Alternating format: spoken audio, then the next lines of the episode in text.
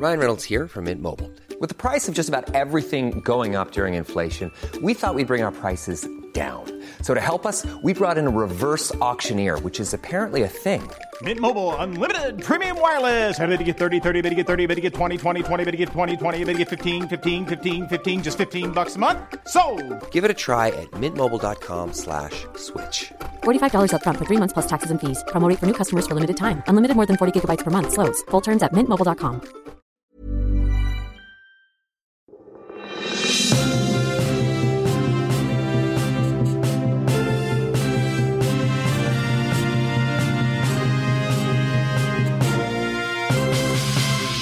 Bienvenido a Gran Invento, transmitiendo desde Valladolid, España. El día de hoy tengo a uno de mis ídolos personales.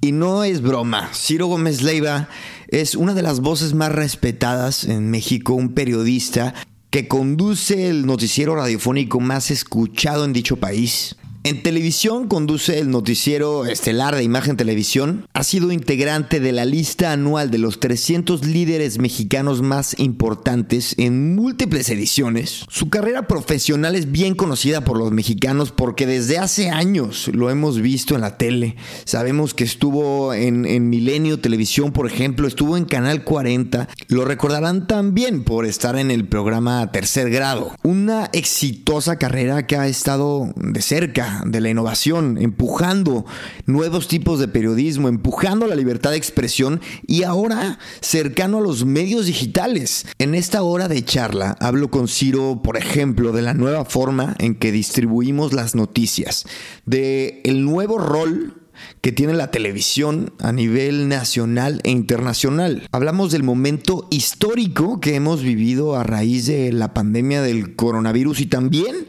de cómo él proyecta los años venideros a raíz tanto de la pandemia misma, así como del particular momento político que estamos viviendo alrededor del mundo. Hablamos de la polarización también hablamos de algunas entrevistas históricas memorables que ha tenido Ciro, que creo yo, por cierto, que les va a sorprender. Y les comparto que a nivel personal lo tomo como un verdadero logro, un parteaguas, un momento muy importante para mí eh, poder hablar con, con Ciro. De verdad, es una persona que yo admiro desde niño.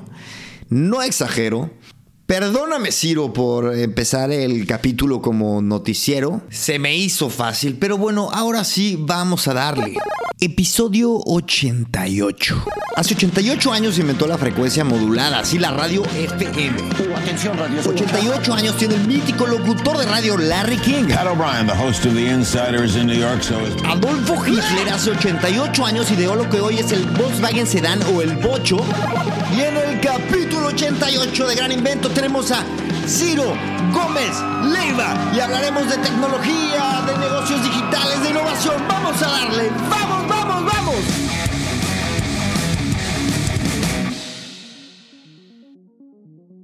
Ciro Gómez Leiva, muchas gracias por estar aquí. Al contrario, Cristian, qué gusto, qué gusto estar contigo y estar con ustedes. Eso.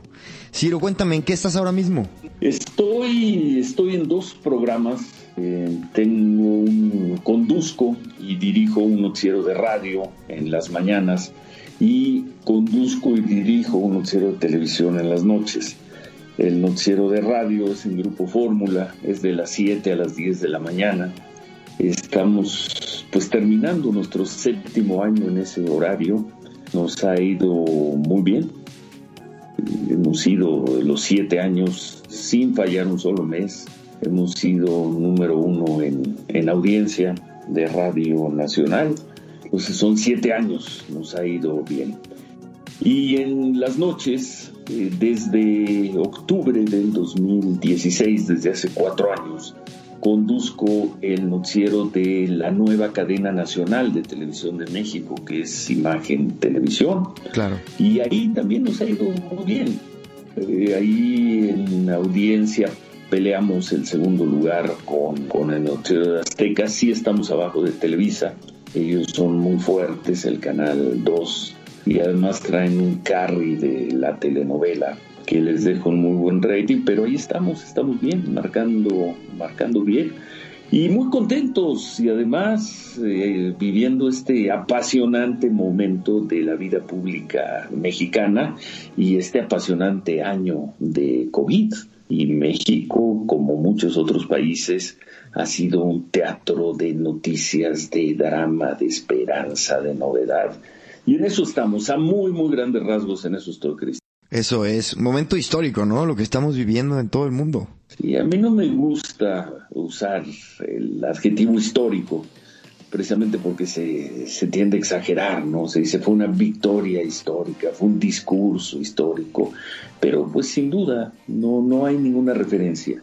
En la historia contemporánea, y tomemos la historia contemporánea del siglo XIX, mediados a la fecha, los últimos 170, 180 años, no hay nada parecido. Eh, todos estudiamos en estos días o leímos o nos enteramos sobre la fiebre española de hace un siglo. Sí. Pero bueno, creo que no hay comparación con las dimensiones que ha tenido esta pandemia, ni con la universalidad que ha tenido.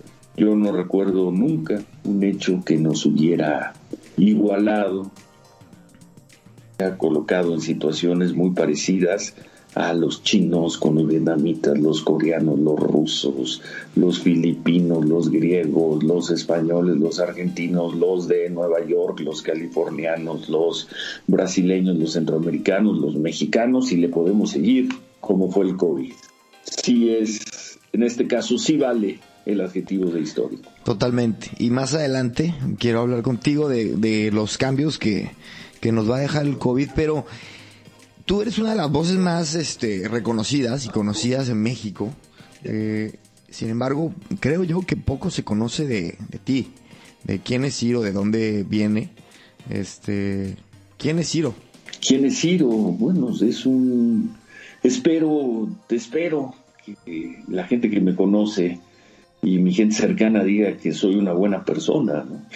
Es lo que más desearía en la vida para responder la pregunta de quién es Ciro. Si mi gente cercana responde eso, te diría, Ciro está del otro lado. ¿no?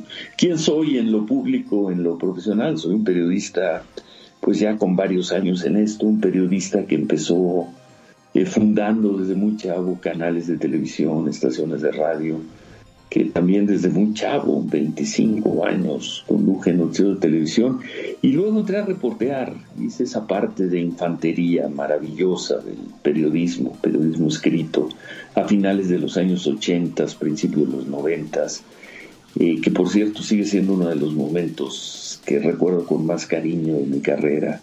Me tocó estar en los dos grandes periódicos mexicanos, de los noventas, que fueron el Financiero y el Reforma. Después me tocó fundar eh, la revista Milenio, que luego se convertiría en el diario Milenio. Y estando en Milenio me encargaron fundar el canal de noticias de televisión, Milenio Televisión, lo dirigí, conduje también el noticiero principal. Me tocó fundar uno de esos canales de televisión míticos en México, míticos porque desde que nació hasta el último día que existió, estuvo en el debate, eh, estuvo en la polémica, tuvo siempre un gran público, fue considerado un canal de ruptura en su momento, que fue CNI Canal 40. Claro. Ahí también me tocó fundarlo. El dueño, Javier Moreno Valle, me invitó fui el director editorial, dirigimos varios programas y cuando llegó la hora de hacer un noticiero, también lo conduje del 99 hasta el 2005, cuando murió el canal por una huelga y por el pleito que teníamos con Televisión Azteca claro. y el fin, ¿no? Pues por, por ahí voy, más tarde, bueno, estoy por cumplir 20 años trabajando en Radio Fórmula, los voy a cumplir ahora en marzo, toco madera, ojalá llegue. En este momento hablar a tres meses es hablar, es depender un poco de, de la buena fortuna, ¿no? Pero en tres meses estaremos cumpliendo 20 años, siete de ellos, como te decía, en el horario de la mañana. Luego tuve el privilegio, el privilegio de cuando se ganó la, la licitación de la tercera sí. cadena de televisión nacional en México, que el dueño Olegario Vázquez Aldir me invitara ahí nada más a conducir el noticiero de la noche, a prepararlo y conducirlo. Entonces, ¿quién soy yo? Soy un tipo muy agradecido con mi mercado profesional, muy agradecido con las empresas para las que he trabajado y muy agradecido con el periodismo, muy agradecido con los medios de comunicación y de unos años para acá muy agradecido también con esa fantásticas plataformas de multiplicación que son las redes sociales. Perfecto. Eh, Ciro, pero también, a ver, comentas que desde chavo estás metido ya en proyectos grandes y quiero que me cuentes cómo era ser periodista en México en aquellos tiempos. Mira, yo llego, yo puedo decir que comienzo a hacer ya periodismo en medios grandes a principios de los noventas. Okay. Y es un momento de gran apertura. Ahí se da una primavera periodística. Eh, y especialmente en los dos periódicos en donde yo estuve, que fue el Financiero y luego el Reforma. Sí se luchaba contra una política de muchos temores de los propietarios de los medios, de muy poca tolerancia por parte del poder político y de mucho castigo por parte de los anunciantes del sector comercial frente a cosas que incomodaran, ¿no? Claro. Pero ya para principios noventas, de los noventas, al menos en la prensa escrita, era una fiesta estar ahí y era una libertad total. Cuando Javier Moreno Valle me invitó a fundar el Canal 40, yo recuerdo que le dije, bueno, yo lo que te pido es que llevemos la cultura de la prensa escrita a la televisión, algo que no se daba en la televisión mexicana. Y él me dijo, por supuesto. ¿Cómo es la cultura de la prensa escrita? La cultura de la prensa escrita estaba ese entonces, cuando empezamos el Canal 40, en 1995, estaba 20 años adelante en apertura, en libertad, en frescura, sobre todo en libertad editorial de lo que estaba la televisión. A eso me refiero. Vamos a llevar la cultura editorial de la prensa escrita, vamos a llevarla a la televisión. Y acertamos, yo creo, no me toca decirlo a mí, pero el Canal 40 fue un proyecto que, y era un canal pequeño, era un canal, finalmente era un canal de televisión abierta para el Valle de México, aunque nos llevaban algunos sistemas o bastantes sistemas de televisión de paga a todo el país, nuestra fuerza era la señal abierta en Valle de México.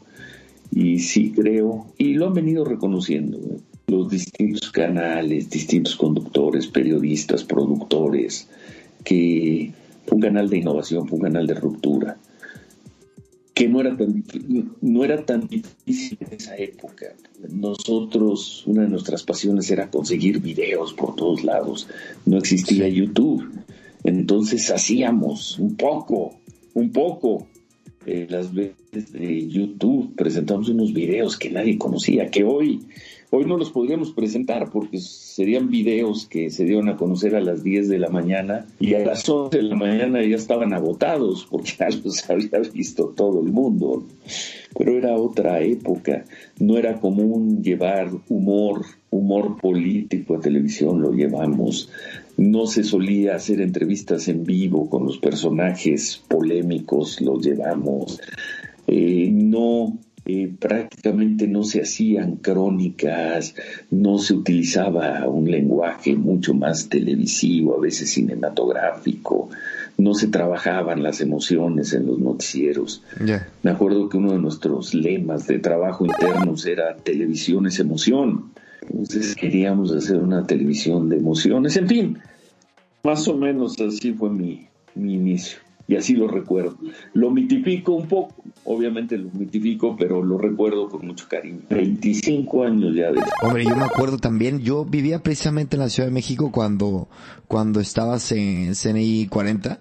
Y sí, a ver, sin duda fue, fue un suceso muy sonado, ¿no? Cuando es el, el tema con Azteca ¿Tú cómo lo vives? No, bueno, me tocó estar en el núcleo del equipo que enfrentó a Televisión Azteca. Sí, sí. Y era un equipazo, ¿no? Con, de, con abogados. Cuéntanos un poco cómo fueron los, los sucesos. Pues sobre un, se dio, para no aburrir a quienes nos escuchan, eh, se dio un conflicto por la propiedad del canal. En diciembre del 2002 se, conoció un laudo de la Corte de Comercio de París que supuestamente ponía fin al litigio, pero fue tan enredada la redacción de ese laudo que tanto ellos como nosotros lo tomamos como una victoria. Nada más que ellos con el laudo contrataron unos pistoleros y se fueron a tomar nuestras instalaciones en el cerro del Chiquihuite, por eso se recuerda como el conflicto del Chiquihuite. Fue el 27 de diciembre del 2002 y vino un mes frenético de conflicto todo el tiempo en los medios. Eh, se metió el presidente, el secretario de gobernación, había movilizaciones, los trabajadores del metro volanteaban a nuestro favor, una locura. Y nosotros teníamos un gran equipo de abogados. Y un mes después, exactamente el 27 de enero, ganamos una resolución firme y nos tuvieron que devolver el canal. Y Madre mía. Una fiesta aquella noche la transmisión. Yo digo que fue como nuestra batalla del 5 de mayo. Ganamos la batalla, pero tres años después perdimos la guerra. Televisión Azteca se dedicó a ahorcarnos de la mano del gobierno y nos ahorcaron hasta que ya no pudimos continuar. Pero bueno, una buena batalla. Como los franceses perdieron la batalla el 5 de mayo, Eso se es. regresaron a Veracruz, se reagruparon y se fueron hasta el castillo de Chapultepec. Hasta Emperador pusieron. Oye, Ciro, uno de tus dos libros, que es sobre la guerra civil en El Salvador.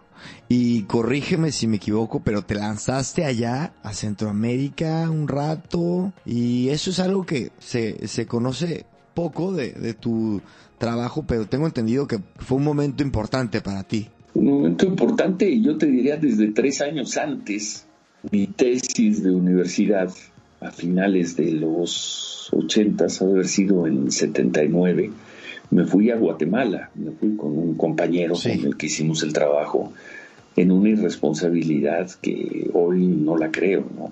Nosotros pensábamos que íbamos a Disneylandia, íbamos a uno de los países más violentos, donde más se reprimía en el mundo, cuando menos en Centroamérica, que era Guatemala. Y nosotros pensábamos que íbamos a hacer un trabajo para la Ibero, ¿no? Que en efecto, bueno, íbamos a hacer nuestra tesis para la, Claro. la Ibero. Pero pues, a veces esa irresponsabilidad, esa candidez te salva, ¿no? Trabajamos, la libramos y bueno, buenos momentos, momentos muy de prensa, de prensa escrita. Ya no regresé a, a Centroamérica, no regresé ni siquiera, es algo que lamento, el año pasado, el antepasado, finales del 18, eh, quise ir a hacer la crónica, la frontera con Chiapas, de aquellas multitudinarias, recuerdas, ¿no? Eh, avanzadas de migrantes que Claro. entraban, pero no, no fui. Tengo que regresar algún día a Centroamérica. Me dicen que es una cosa tristísima. Esa Centroamérica donde hubo guerras tan sangrientas, tan dolorosas por ideales, y ver en lo que terminó El Salvador, tomada por el crimen organizado, lo que es Honduras, tomada por el crimen organizado, y a veces ni siquiera organizado, tomada por pandillas violentísimas ver la tristeza que sigue siendo Guatemala en regiones, por no hablar de la tiranía de Nicaragua. Duele Centroamérica. Espero antes de, de retirarme poder regresar y hacer algo de trabajo ahí. ¿Te marcó el trabajo en Centroamérica? Sí, te- sí, lo que pasa es que son muchos años y son muchas historias y son muchas batallas y son muchas anécdotas y muchos personajes.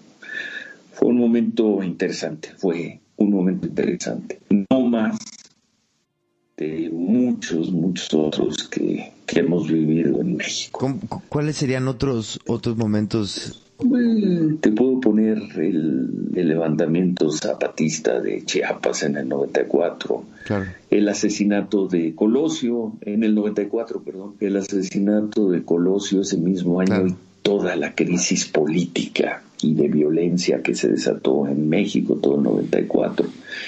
De, te puedo hablar de las grandes crisis, ¿no? Del 95-96 o de cómo se nos vino encima la Iglesia Católica con todo, la Iglesia Católica y los anunciantes, cuando nos tocó en mayo del 97 en el Canal 40 sacar la historia de los abusos sexuales del padre Maciel, el fundador de los Legionarios de Cristo, pues ese fue otro gran momento y así le podría seguir, le podríamos seguir hasta, y ese sí me tocó recorrer el país, lo terrible que fue la llamada guerra de Calderón entre el 2006 y el 2012 y qué decirte de estos dos años de cuarta transformación, incluido que muchas mañanas el señor presidente me toma como referencia. Eso es. Para, linchar, entonces, y así le podemos seguir, y le podemos seguir.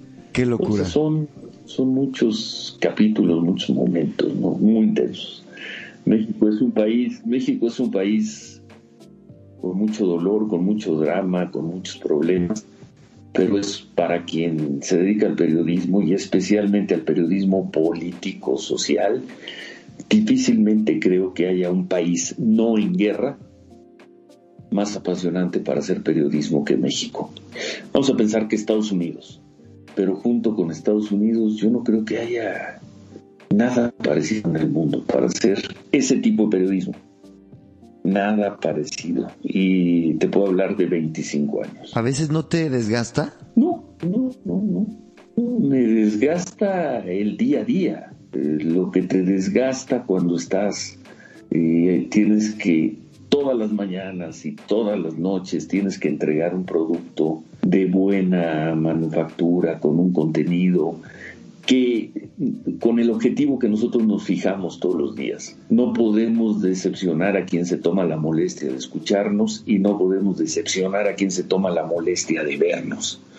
Entonces es una exigencia muy alta, esa es la gran exigencia. La gran exigencia es cuando sientes que estás a horas de salir al aire y no traes un buen programa. Eso es lo que mata.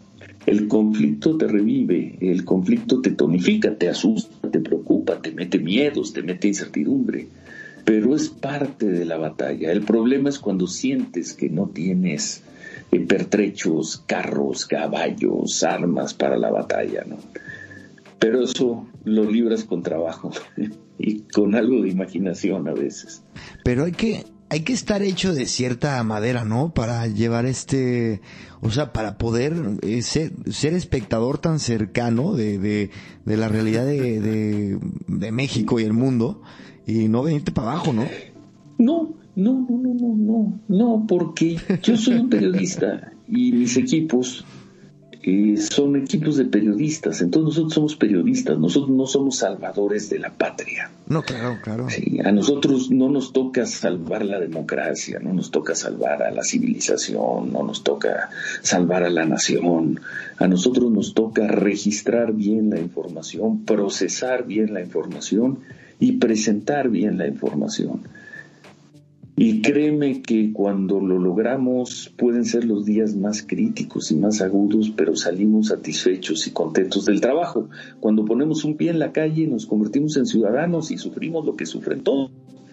Pero profesionalmente nuestro, nuestro norte, nuestra orientación es hacer un buen producto en las mañanas, hacer un buen producto en las noches y tratar de que la mayor cantidad posible de gente lo escuche en las mañanas, lo vea en las noches. Pero antes de empezar a de, entrar en materia un poco temas tecnológicos, eh, yo como entrevisto a mucha gente, tengo que preguntarte, eh, ¿cuáles son esas entrevistas que que tienes más grabadas así como, pues bueno, no quiero seguir con el tema que te ha marcado, con la expresión que te ha marcado, pero así entrevistas memorables. También es muy difícil. Yo calculo haber hecho para la prensa escrita, pues no sé, no menos de 300, 400, quizá 500 entrevistas y quizá más.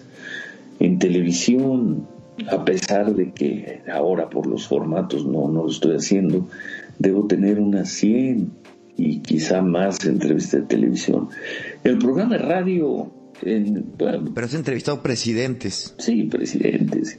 En el programa de radio, aunque a veces son entrevistas muy de noticia, de dos o tres minutos, pero en las tres horas hacemos cinco, seis, siete entrevistas todos los días.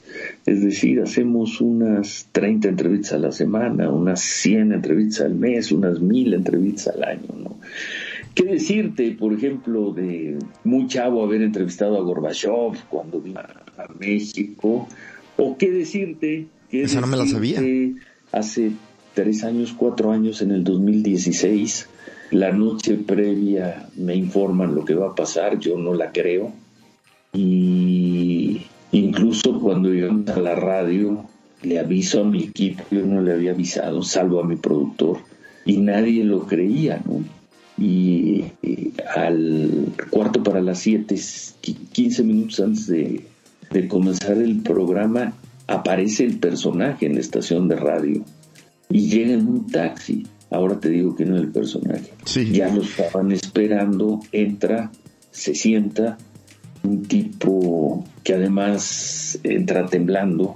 Por ahí llega su abogado, luego llega su hijo, se dan un abrazo, padre, hijo, no se habían visto en casi dos años o en un año. Y a las 8 de la mañana, cinco minutos antes de las 8, digo al mandar a corte, digo, vamos a hacer una pausa y al regresar aquí estará en el estudio el ex gobernador de Sonora, Guillermo Padres. Cinco para las ocho. A las ocho y cinco estábamos en la entrevista, estaban sobrevolando la... Él estaba prófugo y se fue a entregar al programa. Estaban dos o tres helicópteros sobrevolando la estación, llegó la Marina, llegó el ejército, había 400 periodistas y nadie se atrevía a entrar al estudio. Obviamente si hubieran entrado al estudio, pues para nosotros era la gran nota porque lo hubieran detenido ahí, ¿no? Pero el tipo estaba diciendo, estaba contando su historia al aire, estaba con su abogado, con Antonio Lozano, quien fue procura, fue el procurador que metió a la cárcel a Raúl Salinas de Gortari, imagínate la calidad de personajes que estaban en la mesa ahí. y diciendo y al terminar de aquí nos vamos a subir al coche y nos vamos a ir a entregar al reclusorio Oriente. Y dicho y hecho.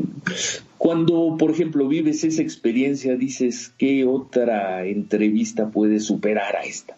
Me ha tocado tener 100 entrevistas donde han surgido notas de cierta o de mucha relevancia.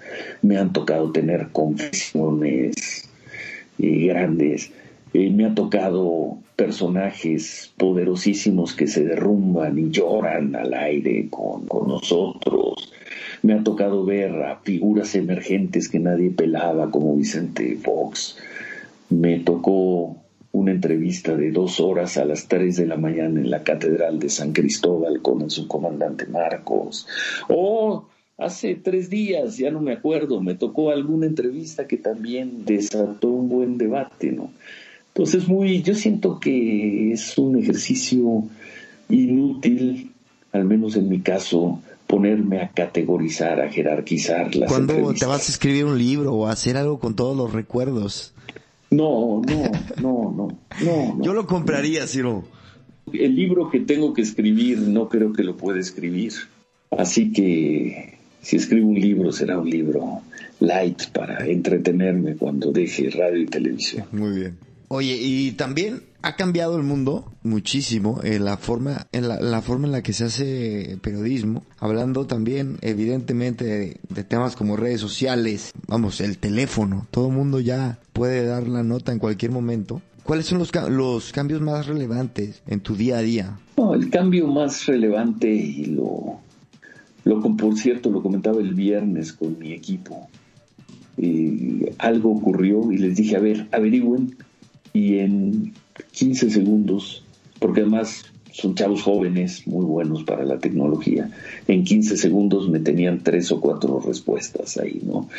Y le decía, y pensar que hace 25, 30 años para conseguir esto, tendríamos que haber mandado a alguien a recoger el video o alguien a la hemeroteca. ¿no? Entonces es otra historia, es otra forma de producir. Sin duda, el, el cambio yo lo veo por, por varios ángulos. El primero de ellos es el de la producción. Claro. Hoy se produce eh, con una serie de elementos que hace 20 años, cuando comenzamos el canal 40, no te digo hace 30 o hace más, eran impensables, ¿no? Entonces hoy se produce a una velocidad impensable en el pasado y eso venturosamente ha traído una enorme, eh, un gran crecimiento en la calidad de los contenidos. Hoy los trabajos están mucho más documentados. Eh, hoy puedes conseguir imágenes que en el pasado eran impensables. Hoy basta con que tengas un buen periodista con un teléfono más o menos bueno en un lugar para que te esté transmitiendo en vivo con algo más que una calidad broadcast para salir al aire. Entonces la producción, eso, para no meternos en todos los asuntos de edición, diseño y eso que también es fantástico. El otro gran cambio es la multiplicación. Yo formo parte de la generación de tránsito. Yo soy demasiado viejo para formar parte de la generación de la ruptura tecnológica y soy demasiado joven, ¿no? Para decir que eso no me tocó. A mí sí me tocó, me tocó todo eso. Lo tuvimos que aprender con dificultades, lo vimos con desconfianza y con temores. Yo soy parte de la generación que lleva escuchando 15 años que las plataformas digitales nos van a desaparecer. Y yo desde el primer momento dije, ¿y por qué nos van a desaparecer? Mejor sumémonos a las plataformas digitales. Y hoy, ¿qué te puedo decir? Hoy eh, en una buena noche de televisión. El rating puede ser de 800 a 900 mil personas. El rating de los 45 minutos.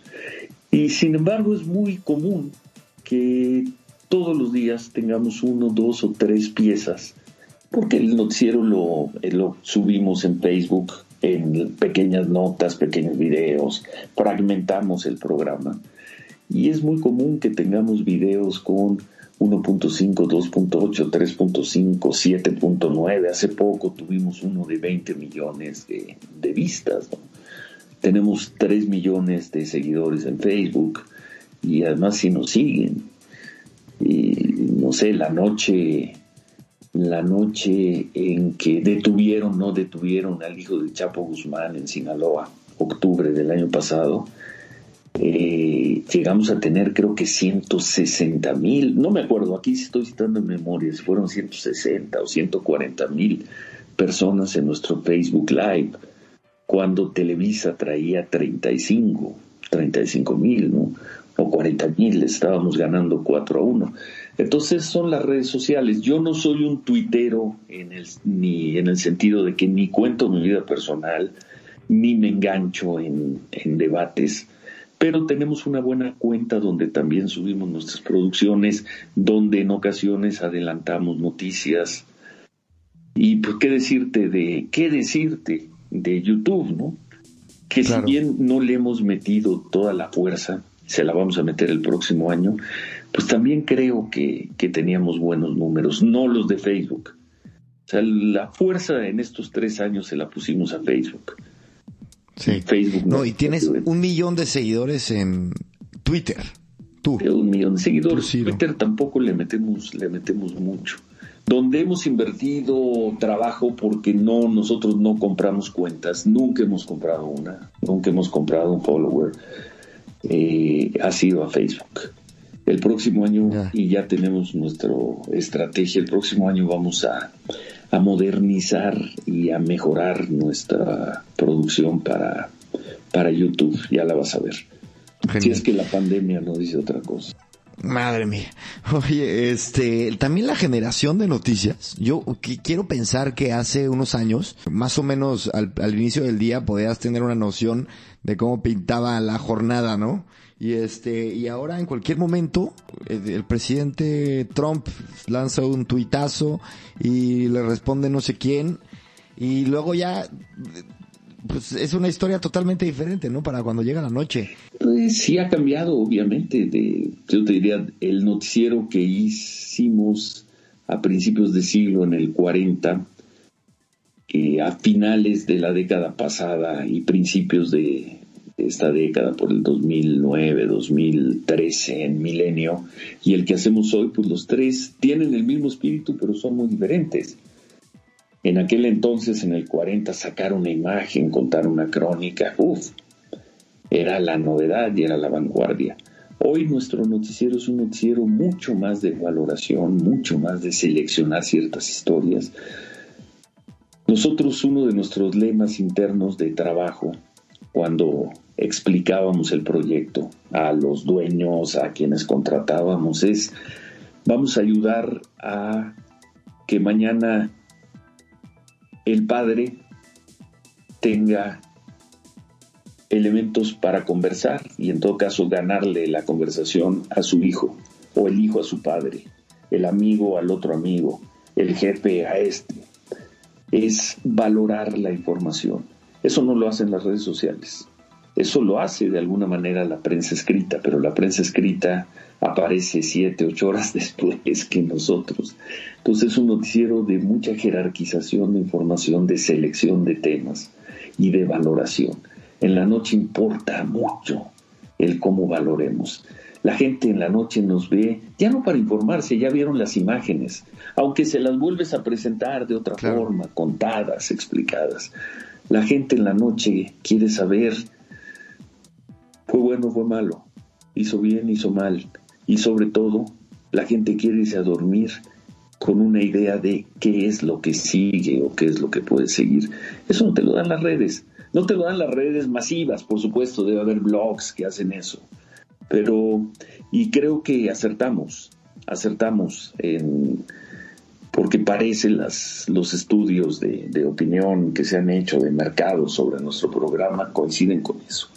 Entonces la gente nos busca porque la gente al final del día, la gente hiperinformada, la gente que ya vio todo, que ya escuchó todo, que ya polemizó todo, al final siguen deseando que alguien les cuente la historia del día. Hoy la historia del día se cuenta de una manera muy distinta a como se contaba hace 5, 10, 20, 50 años, por supuesto.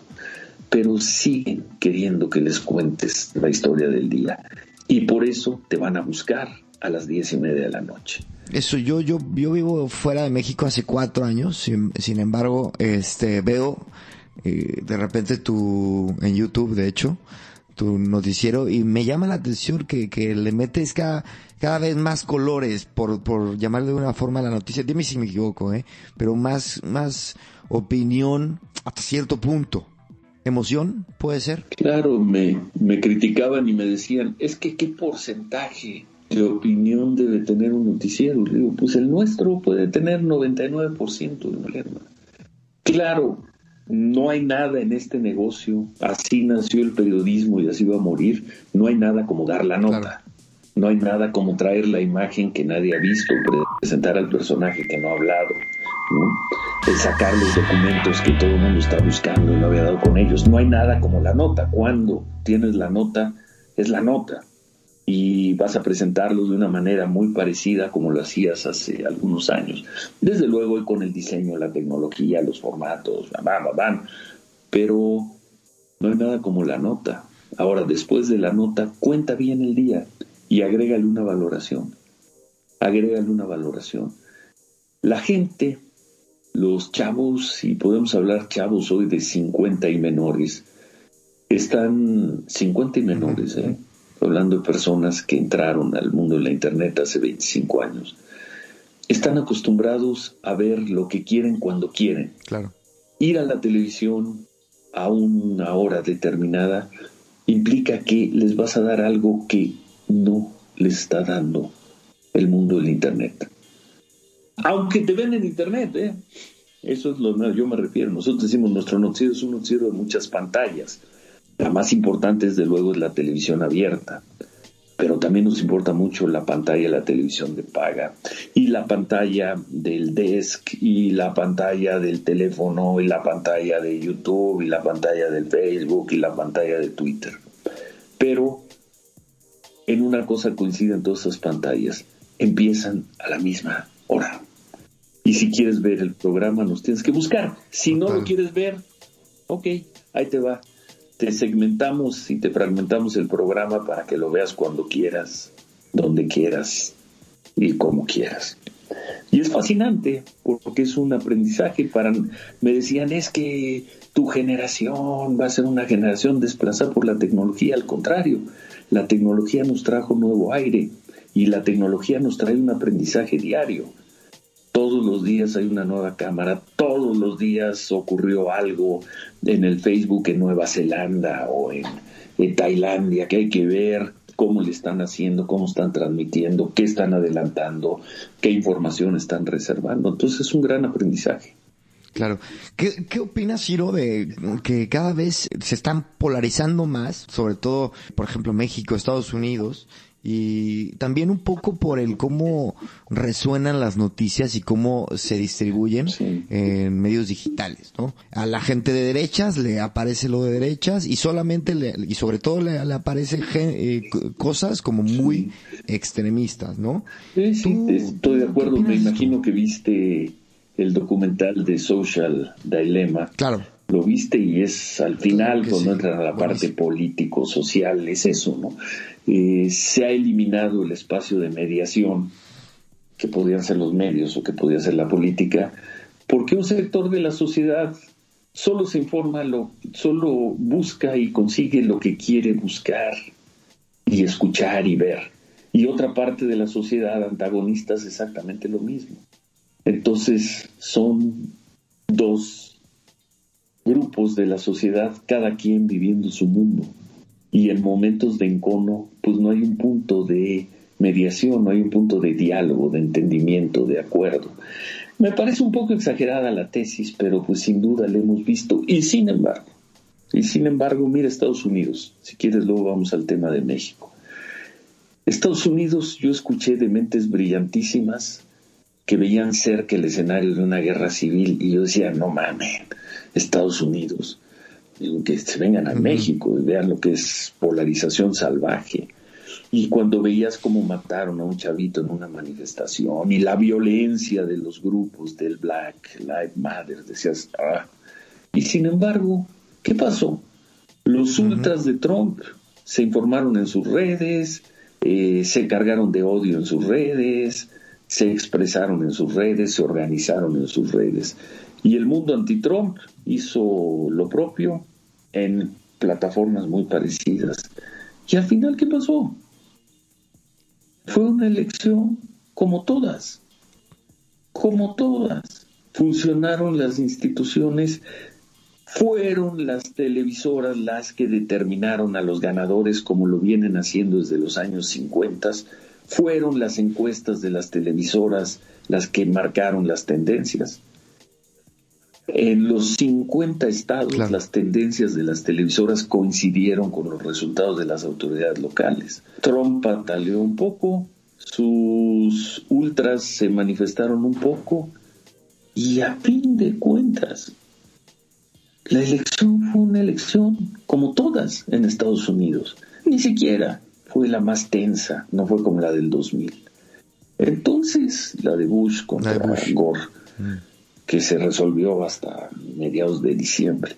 Entonces, no que ya no había, no que la gente ya no se quería informar más allá de sus plataformas. Nunca, creo, en la historia de las elecciones en Estados Unidos y yo diría en el mundo. La televisión jugó un papel más importante que la que jugó en estas elecciones. Hace un mes, ¿eh? Esto no fue en el siglo pasado, hace un mes, un mes y medio. Ahí se siguieron las elecciones, los mensajes centrales se difundieron antes que en ningún otro lugar en la televisión y después se multiplicaron millones de veces en las redes. Y ahí lo tienes. Pero la, la polarización sí es más notable, ¿no? No lo sé, yo no estaría de acuerdo. le puedes hablar con tu padre, por ejemplo, y que te platique de, porque a ellos les tocó vivir, incluso les tocó en algún momento estar ahí, las manifestaciones de los años 60 contra la guerra de Vietnam eran mucho más brutales. No sé si más brutales que las que se dieron después del asesinato de, de George Floyd, la de I Can Breathe y lo que desató el Black Lives Matter. Sí. Pero eran unas cosas tremendas, brutales, sin redes sociales, la televisión difícilmente las transmitía. Entonces yo no estoy seguro de que esta polarización, desde luego, pues esta polarización no tiene nada que ver con la de la guerra civil que se cobró millones de vidas, ¿no? Entonces es una polarización también muy inflada, muy mitificada, ¿no? Claro. Entre el odio de las redes y el odio en las calles, por fortuna, todavía hay un paso. No sé si falte mucho para que ese odio se traslade completamente. Yo creo que eso no ocurrirá. Pero entre el odio de vamos a matarlos a todos, que puedes leer en las redes, a ya los matamos a todos, hay un paso gigantesco. Claro. Y, y, en, y a México, ya, ya hablamos un poco de Estados Unidos y la dinámica en México, ¿las televisoras también crees que siguen tomando, teniendo esa importancia? Yo creo que sí. Pues se produce para las televisoras. El presidente hace, da un mensaje y de hecho finca su gobierno y su ejercicio de gobierno en una conferencia para radio y televisión todos los días. Todo lo que hace el Claro. presidente eh, después de su mañanera son migajas, son minucias. De repente sube un video, ah, saca algo los fines de semana en YouTube, a veces da un aviso en un Twitter, pero el presidente trasladó no la comunicación de su gobierno, trasladó a su gobierno a un evento de radio y televisión de lunes a viernes de las 7 a las 9. ¿Le seguimos? ¿Traes ficha para revirar? ¿Traes carta para revirar esa? No, no, no. Y el presidente con quien se pelea es con los medios de comunicación, con la prensa escrita y con los comentaristas de radio y televisión. Nunca se está peleando con blogueros, con tuiteros, con Facebook, facebookeros. Claro. ¿Quieres un ejemplo más claro que, que ese? No, no, está claro. Y de hecho yo lo veo, este, por ahora que dices blogueros y tal, eh, Chumel Torres que tuvo su eh, su pleito ahí con con la, La señora. Exacto, que, ya no es primera dama supuestamente. Bueno, eh, precisamente él ya está en, en medios, vamos, en televisión estaba y en, en radio. Y es- Está con nosotros en Sí. fórmula y le va bastante bien. Le va bastante bien. Oye, te, va- te quería preguntar precisamente de esta nueva escuela, digamos, de, o, de forma de comunicar que, que tiene su origen en medios digitales.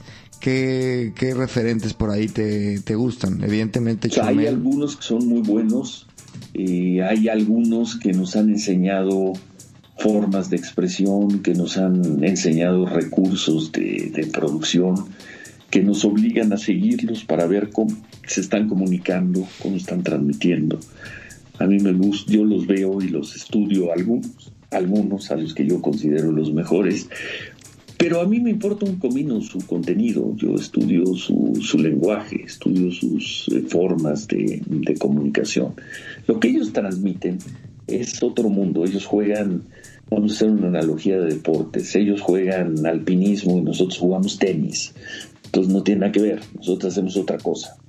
Nosotros tenemos que documentar la información, nosotros sabemos que una opinión eh, no fundamentada podemos terminar ante un juez o podemos poner en riesgo nuestro patrimonio o podemos poner en riesgo nuestra vida o a nuestras empresas o un montón de empleos.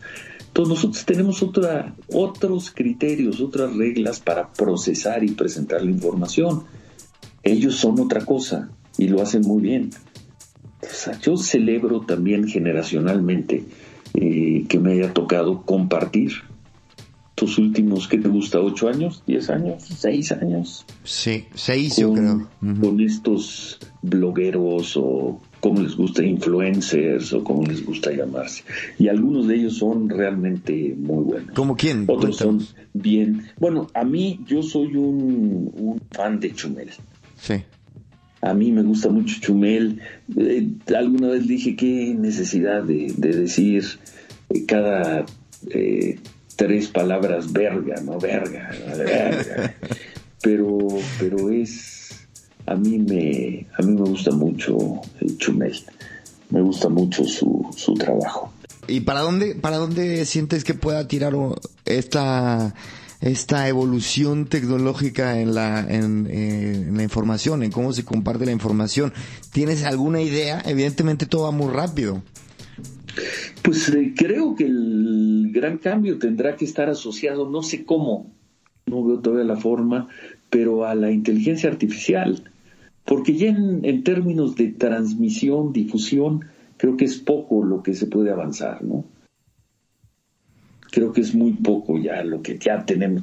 Digo, tendremos mejores cámaras, este, las velocidades todavía mejorarán. Tendremos, no sé, los sistemas que te puedan transmitir 360 grados y te hagan vueltas y suban y bajen.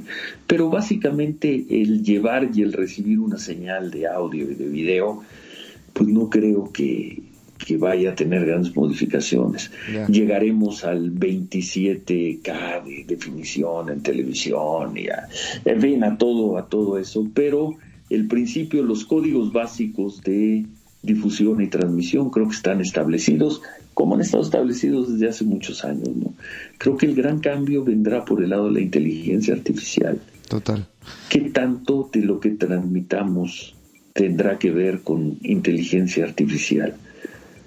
¿Qué tanto de las nuevas formas de consumo de nuestros mensajes se van a dar por alguna vía de inteligencia artificial? Creo que por ahí va a venir la, la transformación. Si te das cuenta, hay un empantanamiento tecnológico después de la revolución fenomenal que se da entre el 2000, vamos a ponerle el 2003 y el 2010. Si tomamos 2010 ya como la irrupción de WhatsApp en el mercado, si ves los siguientes 10 años en términos de difusión, prácticamente no ha pasado nada. Totalmente de acuerdo. Sí, sí. Facebook, Twitter, YouTube, este, WhatsApp, eh, BlackBerry, todo eh, más el 2.0, 3.0, 4.0, desde luego los teléfonos inteligentes. Esa transformación se da en un lapso muy breve. ¿Qué te gusta? Si rastreamos Facebook, eh, perdón, Twitter creo que nace en 2005, 2006, eh, Facebook se masifica por 2005, 2004, 2005. Eh, ese cambio se da en 10 años, del 2003 al 2011. Y después de eso no ha pasado gran cosa. Eso es. No ha pasado gran cosa, al menos en términos de un mercado de, de difusión y recepción de información. Así que creo que debemos estar cerca, y cerca pueden ser seis años, cinco años, tres, diez años, de que venga una segunda ola de transformación. Es muy difícil seguir el paso de innovación que, que vivimos a principios de siglo. Total. Y fíjate qué curioso, porque el podcast, que es este medio, eh, lleva muchísimos años y este, y precisamente en los últimos dos, tres años ha crecido exponen- no exponencialmente, pero sí ha duplicado, por ejemplo, en países como España ha duplicado su, su audiencia. Y precisamente te quiero preguntar, ¿tú qué opinas del podcast? ¿Te gusta? El podcast de alguna manera tiene la ventaja desventaja que tienen los medios tradicionales, la radio y la televisión. Tienes que ir por él, tienes que irlo a buscar, ¿no? Sabes dónde está, tienes que ir por él. Desde luego ahí lo tienes y puedes seleccionar las qué es lo que quieres escuchar. Pero me cuesta, me cuesta. Finalmente es una belleza. He escuchado reportajes en podcast que son como las viejas radionovelas, ¿no? Pero esto en esto en, realidad en no ficción. Hay unas cosas de artistas, hay unos podcasts fascinantes de artistas, de músicos, algunos de, de noticias, otros de mera conversación y de chats, pero hay que irlo, hay que irlo a buscar hay que irlo a buscar. Es un poco como ir a la biblioteca. Claro, una biblioteca que la tienes al alcance de tu mano, pero hay que navegarle. Me gusta y no estoy tan seguro de que haya un mercado masivo de gente que se quiera sentar a escuchar una hora esta conversación. Seguramente habrá algunas personas. No creo que sea el, el mercado más grande, pero bueno, es muy interesante y es fascinante. Cómo es fascinante la prensa escrita y es fascinante la televisión y es fascinante las páginas, son fascinantes las páginas. Mira, por ejemplo, el podcast más escuchado en el mundo es el de Joe Rogan, que tiene unos capítulos de tres horas. Y este, y el formato, la, la maravilla del podcast es que requieres básicamente cero producción y tienes también básicamente cero limitaciones de tiempo para poder este escuchar eh, opiniones que tal vez no da tiempo de ver en, en un Instagram story o en Twitter o, o tal, a, me- a menos de que tengas un, un noticiero como tú. Claro, sí, sí, sí. Pero me, me gusta mucho y el equivalente, lo que se está haciendo como podcast, que no se llama podcast, pero que está haciendo, por ejemplo, Netflix, es maravilloso. Lo que hicieron con David Letterman, no sé si viste su Sí, sí, serie de entrevistas. Subió 7, 8, 10 entrevistas, pues es una especie de podcast, ahí está, ¿no?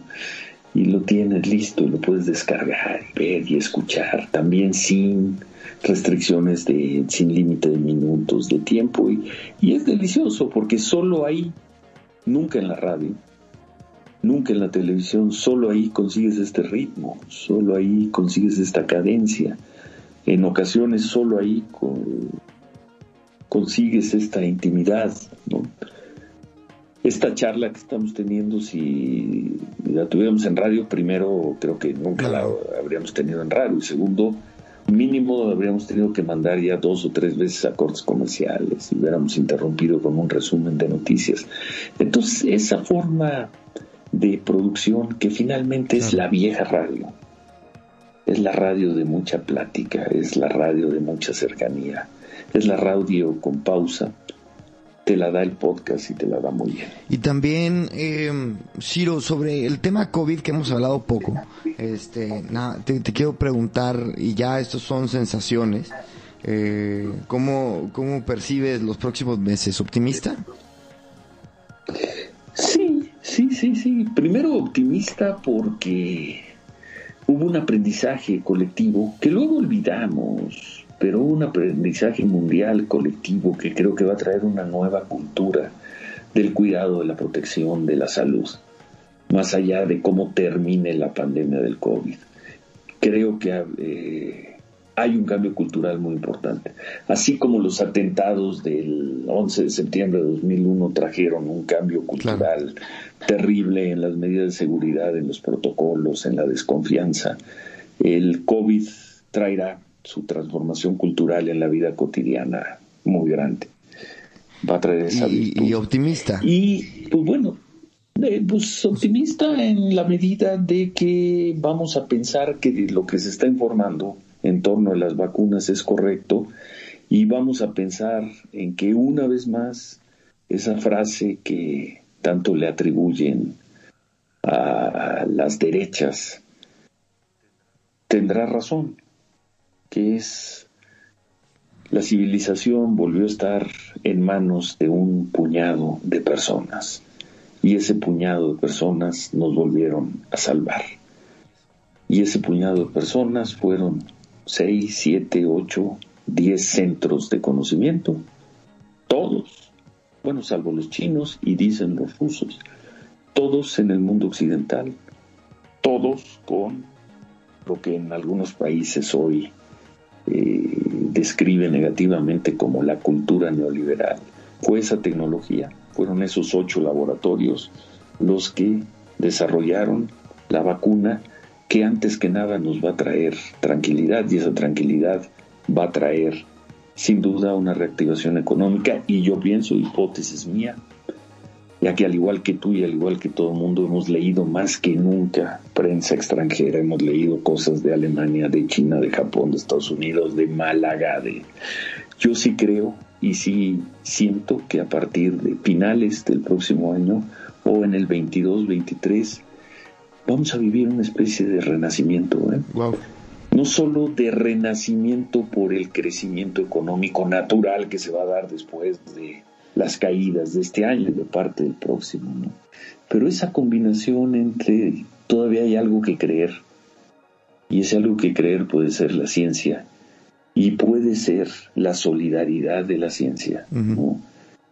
más los cambios de vida cotidiana, este reencuentro también que hubo con el otro en formas que nosotros pensábamos que estaban agotadas, esta forma de solidaridad que se dio obligadamente por el COVID, yo veo un renacimiento, yo veo una, si es que funcionan las vacunas, bla, bla, bla, yo veo un renacimiento no solo económico, sino emotivo y cultural en el 22, 23, 24 y quizá de largo aliento, de larga duración, ojalá, porque además eh, yo tengo hijos que se están incorporando al mercado laboral, eh, veo un talento brutal en una generación de personas que están entre los 20 y los 35 años, 20 y 40 años, que pocas cosas desearía más que, que tuvieran un mercado donde pudieran expresar a plenitud todo lo que saben y todo para lo que se han preparado.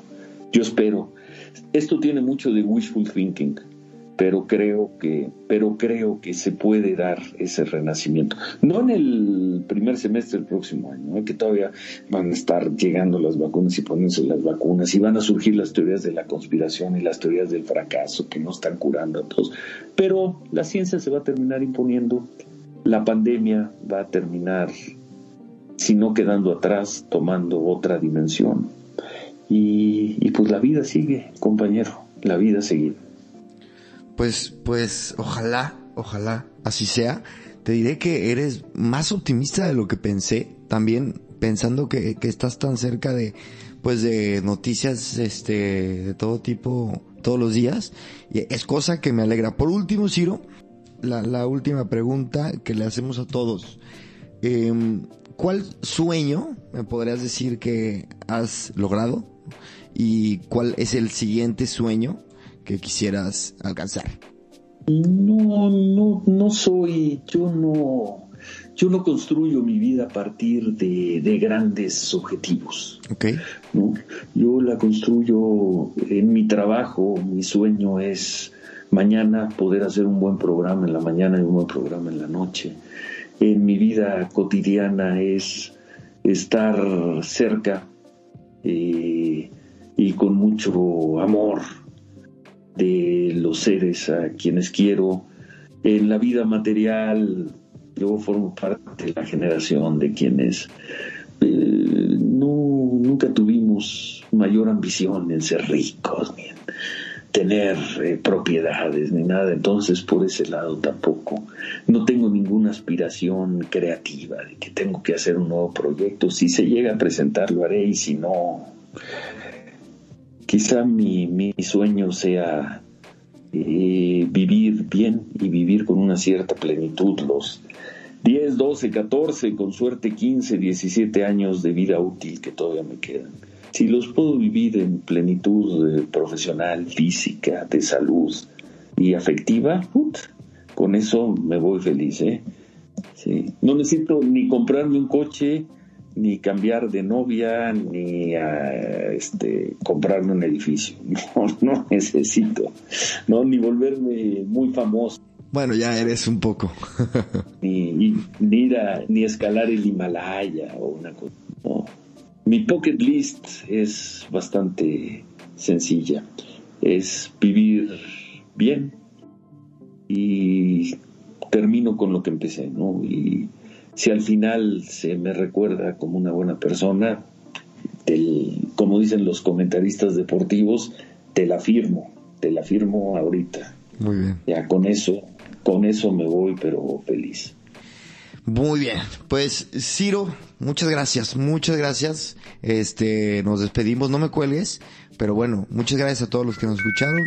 Yo soy Chris con Ciro Gómez Leiva y esta fue otra entrevista de Gran Invento.